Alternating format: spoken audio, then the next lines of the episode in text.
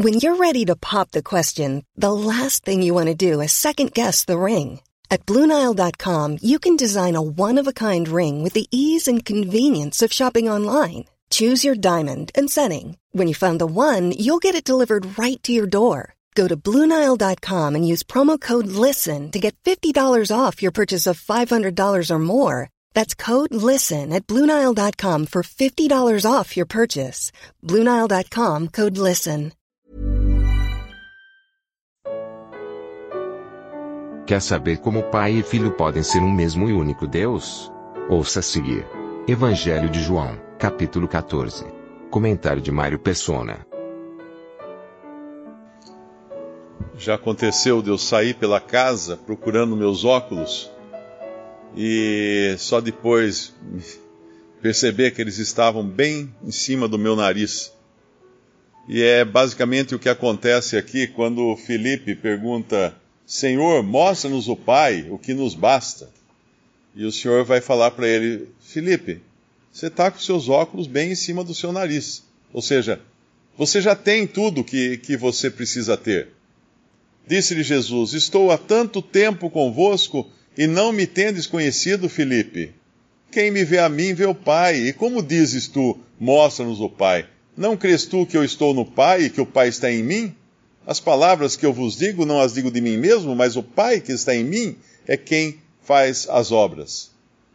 Filipe estava ali com Cristo Jesus e, e, ele não tinha entendido, claro, eles ainda não tinham entendido essa, uh, essa revelação da Trindade e que o Senhor Jesus é Deus, o Pai é Deus, o Senhor é Deus Filho, o Pai é Deus Pai e o Espírito Santo é Deus.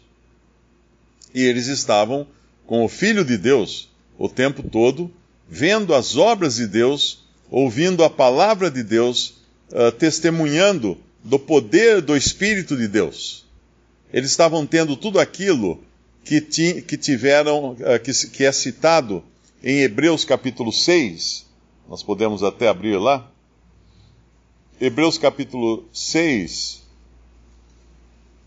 Aqui é um, uma passagem que fala num sentido negativo, mas ela está se referindo às pessoas que tiveram contato com a palavra de Deus, experimentaram do poder do Espírito Santo, ou seja, tudo aquilo que os discípulos tiveram, os privilégios que eles tiveram aqui na terra, inclusive Judas.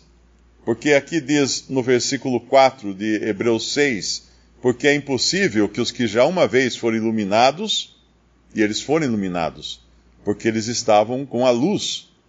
Jesus é a luz do mundo. E provaram o dom celestial, a dádiva celestial. E Jesus é o dom vindo dos céus, a dádiva que desceu do céu. Ele é o pão que desceu do céu. E se fizeram participantes do Espírito Santo. Não diz aqui que eles tenham recebido o Espírito Santo permanentemente como uh, o Senhor vai prometer mais adiante no nosso capítulo, e como hoje todo aquele que crê em Cristo tem o Espírito habitando em si mesmo. Mas eles foram participantes do Espírito Santo. O Espírito Santo atuava por meio deles, ou atuava de maneira que eles fossem beneficiados por isso. Uh, e no versículo 5, e provaram a boa palavra de Deus. Ora, a, palavra de Deus, o verbo de Deus, estava presente o tempo todo com eles, e não só isso, mas o que Jesus falava também era a palavra de Deus. Eles tiveram provas de que era a palavra de Deus. E no versículo, no final do versículo 5, e as virtudes ou poderes do século futuro. O que, o que é isso? Todos os milagres que foram feitos, que representavam, eram, uma, eram amostras grátis daquilo que será o milênio, o século futuro, o milênio quando haverá abundância de comida na terra, e o Senhor Jesus multiplicou os pães, haverá saúde na terra, e o Senhor Jesus curava as pessoas, e no milênio haverá uma, uma árvore cujas folhas servem para a cura das, das nações. Então, todos, os, todos aqueles milagres que eram um prenúncio do que viria, é isso aqui que eram as virtudes do século futuro. E aqui, quando fala e recaíram, obviamente ali apenas Judas daqueles recaíram uh, sejam outra vez renovados para arrependimento, pois assim, quanto a eles, de novo crucificam o Filho de Deus e o expõem ao vitupério. Então aquilo tudo era a prova de que Deus estava agindo aqui na terra por meio do seu Filho, o Senhor Jesus Cristo. Mas eles, ele aqui, uh, Filipe aqui fala, mostra-nos o Pai. Mostra-nos o Pai. Era suficiente o que eles tinham. Agora, quando a gente pensa que eles estavam com Cristo, andando na presença dele, e nós podemos considerar isso um grande privilégio, andando aqui na terra ao lado de Jesus, mas uh, eu vou explicar melhor porque isso não é um privilégio tão grande quanto o que nós temos hoje. Por quê? Porque a obra não, não estava consumada ainda. A obra não está. Por mais privilégio que fosse andar ao, ao lado de Jesus aqui nesse mundo, a obra não estava consumada ainda. E, e, hoje, quando nós pensamos em Cristo, nós não pensamos naquele Jesus uh, fraco, humilde, uh, servo aqui nesse mundo. Nós lembramos lá em, em acho que é 2 Coríntios, se não me engano, fala que agora a ninguém mais conhecemos segundo a carne, e se conhecemos a Cristo desse modo, já não mais o conhecemos assim. Então, como, como nós conhecemos a Cristo agora? Hebreus 2. Vemos, vemos glorificado ou assentado nos céus, esse Jesus que foi feito um pouco menor que os anjos, mas nós vemos hoje em glória nos céus. Então é com esse que nós temos um relacionamento que aqueles discípulos ainda não podiam ter, por mais privilegiada que fosse a posição deles, porque a obra não tinha sido consumada, o Senhor não tinha sido tinha ressuscitado, não tinha sido glorificado nos céus, não tinha enviado o Espírito Santo para habitar neles. Tudo isso ainda faltava acontecer. Mas eles já tinham grandes privilégios. E hoje, como nós poderíamos falar assim, mostra-nos o Pai, tendo maiores privilégios até do que tinham aqueles discípulos. E quando eu falo maiores privilégios, se nós vamos um pouco mais no versículo 16 do nosso capítulo 14 de João, ele fala: Eu rogarei ao Pai, e ele vos dará outro consolador para que fique convosco para sempre. O Espírito da Verdade, que o mundo não pode receber, porque não o vê, nem o conhece, mas vós o conheceis, porque habita convosco, agora, e estará em vós, depois que ele for enviado dos céus. Então, esse é um privilégio que foi prometido a eles e nós recebemos. E essa palavrinha aqui, para sempre, é importantíssima, porque uma vez que nós tenhamos crido em Jesus, sido selados com o Espírito Santo da promessa, jamais iremos perder esse Espírito Santo. Jamais. No Antigo Testamento, nós vemos Davi orando: Não retires de mim o teu Espírito, porque o Espírito Santo vinha em medida sobre os santos do Antigo Testamento para determinadas funções, para determinados propósitos, mas eh, eles podiam, ele podia ser retirado de Davi. Mas um crente jamais, jamais poderá perder o Espírito Santo e a salvação eterna que ele tem, garantida já agora pela obra de Cristo na cruz. Agora pensa, se, se o Espírito Santo fica para sempre num, num crente, como é que ele poderia, depois de tudo isso, ser lançado no lago de fogo?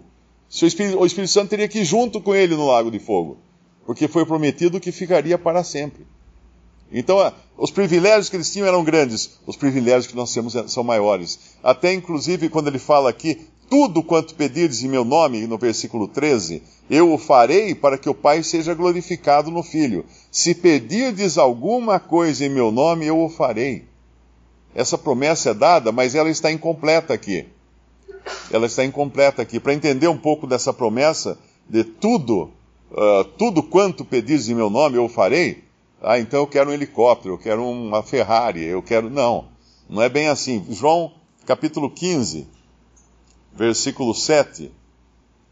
Existem condições nessa promessa que precisam ser cumpridas, ou seja, é uma promessa mais, mais ampla do que aquele primeiro, aquele versículo do capítulo, do capítulo 14.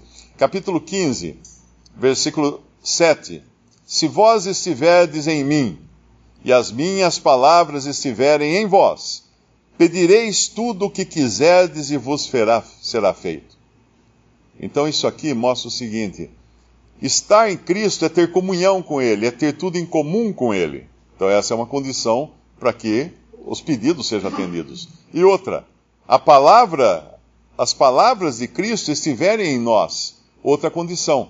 E o qual efeito das palavras de Cristo estarem em nós? Os nossos pensamentos serão formados pelas palavras de Jesus.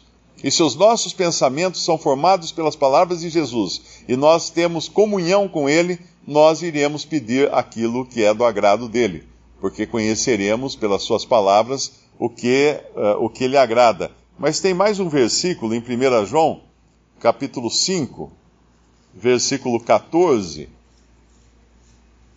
que completa esse pensamento do tudo quanto pedimos nos será concedido. Então nós vimos que uma condição estarmos em comunhão com ele, outra condição as palavras dele estarem em nós. E uma terceira condição no versículo 14 de 1 João 5, e esta é a confiança que temos nele, que se pedirmos alguma coisa segundo a sua vontade, ele nos ouve ele nos ouve. Se pedirmos alguma coisa segundo a sua vontade. E como saber se é a sua vontade? Pedindo que ele nos esclareça qual é a sua vontade, o que ele fará através da sua palavra e da comunhão. E o Espírito Santo irá nos ajudar nas nossas fraquezas, mesmo quando nós não soubermos o que pedir. Romanos capítulo 8 fala isso. No versículo 11, ou melhor, versículo 10, não crês tu que eu estou no Pai e o Pai está em mim? As palavras que eu vos digo, não as digo de mim mesmo, mas, mas o Pai que está em mim é quem faz as obras. As obras eram os sinais de que Deus estava agindo. E nós encontramos lá em 1 Coríntios que os judeus pedem sinais e os gregos buscam sabedoria. Então Deus deu sinais aos, aos, aos judeus desde o começo da sua jornada aqui no mundo, uh, mostrando que Deus estava agindo em diversos momentos. E hoje, quando alguém pede sinais, uh, isso não é, uma, não é uma, um pedido muito sábio, porque já temos tantos sinais, tantas provas de que Cristo é, é, é o Filho de Deus que veio ao mundo para morrer e tudo mais, que pedir sinais hoje é como uh, fala, Senhor, mostra-nos o Pai. Como assim? Não, você não, não, viu tudo que tinha que, que ver? Não, não, não, está já uh, convencido de tudo?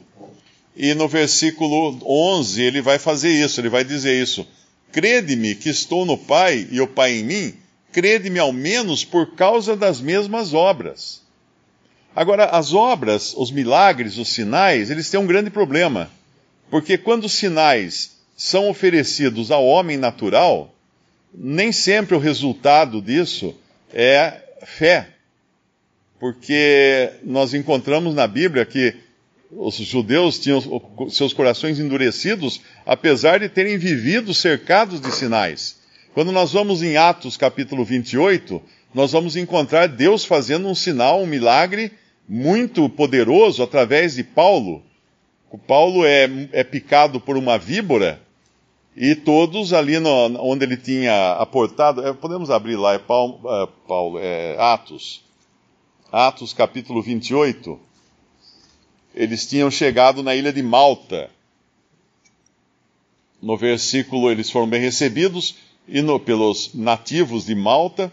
Versículo 3: E havendo Paulo ajuntado uma quantidade de vides e pondo-as no fogo, uma víbora, fugindo do calor, lhe acometeu a mão e os bárbaros, vendo-lhe a víbora pendurada na mão, diziam uns aos outros: Certamente este homem é homicida, visto como escapando do mar, a justiça não o deixa viver. Essa é, essa, esse é o discernimento carnal, humano. Mas sacudindo ele a víbora no fogo, não padeceu nenhum mal. E eles esperavam que viesse a inchar ou a cair morto de repente, mas tendo esperado já muito, e vendo que nenhum incômodo lhe sobrevinha, mudando de parecer, diziam que era um deus. E ali próximo, naquele mesmo lugar, havia umas herdades que pertenciam ao principal da ilha. Uh, mais adiante ele vai falar numa outra, eu acho que é em outro lugar, que Paulo é chamado pelo nome de um deus e, e, e Silas é chamado pelo nome de outro deus. Tem um, uma outra passagem em Atos também. Mas qual foi a, a, o resultado desse milagre aqui? Eles se converteram? Não. A carne não se converte com o sinal.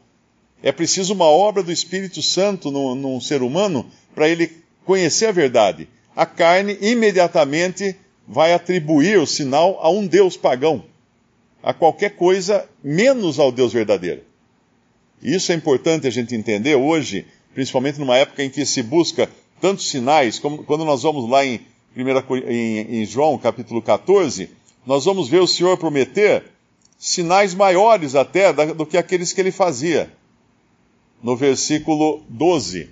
Na verdade, na verdade vos digo que aquele que crê em mim também fará as obras que eu faço.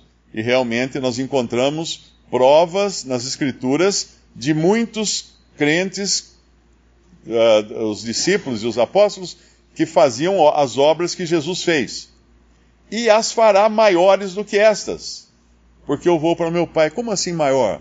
Que obra maior um crente poderia fazer do que alimentar a multidão, do que curar pessoas, do que ser curado da picada de uma víbora, como Paulo ali? Que obra maior podia ser essa? Voltando àquela questão dos privilégios que esses discípulos tinham aqui com Cristo, é que o que o, que o Senhor Jesus fazia as obras que ele fazia aqui na terra eram obras passageiras. Ele curava uma, uma multidão, essas pessoas depois ficavam doentes de novo e morriam. Ele alimentava uma multidão, no dia seguinte essa multidão tinha fome outra vez. Então tudo que ele fazia, na realidade, era uh, interferir, intervir no mundo natural, mas o mundo natural continua o seu caminho e as coisas vão acontecer, vai continuar acontecendo. Então nada era permanente naquelas coisas que o Senhor fazia. Mas hoje, depois da obra consumada, depois dele morrer e ressuscitar e ser glorificado nos céus, quando nós levamos o Evangelho a uma pessoa, o Espírito Santo vai fazer algo através daquele que pregou o Evangelho para essa pessoa, uma obra maior do que aquelas. Porque essa pessoa não apenas se converterá a Cristo, e muitos se convertiam a Cristo quando ele estava aqui, mas ela poderá se converter a Cristo e ter certeza absoluta da sua salvação eterna porque ela receberá o, o selo do Espírito Santo, será selada com o Espírito Santo. Isso não acontecia antes. Então, essa, essa obra maior é uma obra para sempre. Quando, quando, quando o Senhor Jesus morreu, ele tinha de posses, de possessões, uma túnica, suas vestes e, e a sua túnica, que foram repartidas ali entre os soldados. Uh, hoje, se alguém procurar essas vestes, essa túnica, não vai encontrar elas apodreceram com o tempo, uh, viraram pó, como qualquer tecido antigo, não é? Não, não tinha como se manter. Então, as únicas coisas materiais que o Senhor Jesus deixou eram como seus milagres. Eles apodreceram com o tempo, eles não foram permanentes. Mas hoje, quando uma pessoa crê no Salvador Jesus, ela recebe um milagre, ela recebe uma herdade, uma herança que é é, que não perece, que é eterna. Ele vai falar mais disso no versículo Deixo-vos a paz. Versículo 27. Deixo-vos a paz, a minha paz vos dou. Não vou lá dou como o mundo a dá. Não se turbe o vosso coração, nem se atemorize. Essa paz é a paz eterna, é a paz com Deus. É Deus, é, é, o homem fazendo as pazes com Deus, ou Deus fazendo as pazes com o homem, não sei qual seria o caminho aí, porque Deus nunca, nunca perdeu a paz com o homem, né? O homem que, que perdeu-se uh, em relação a Deus, mas Deus estabelecendo agora um vínculo de paz eterna com o homem, algo que não, não tinha antes. E nós temos essa paz quando cremos em Jesus como Salvador. Somos selados com o Espírito Santo da promessa, porque se alguém não tem o Espírito de Cristo, esse tal não é dele, como fala em Romanos, Paulo fala em Romanos isso.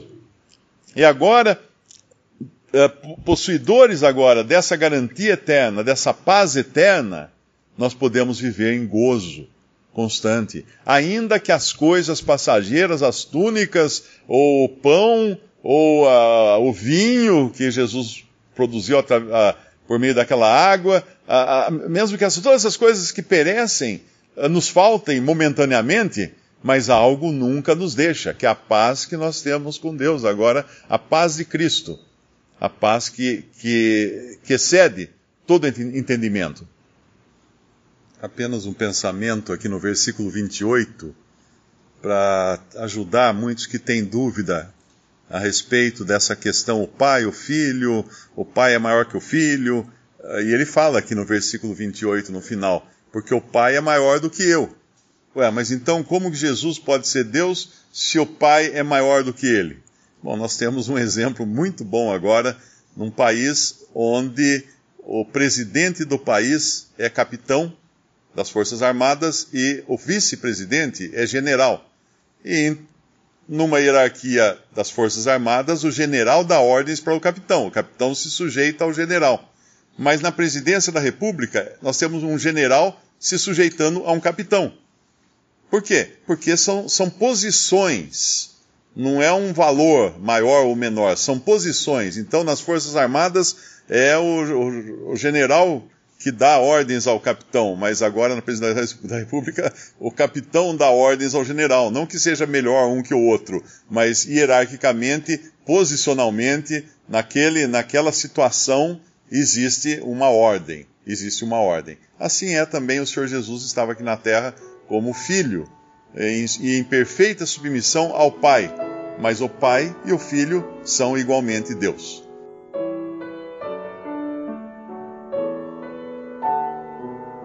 Visite respondi.com.br. Visite também 3minutos.net.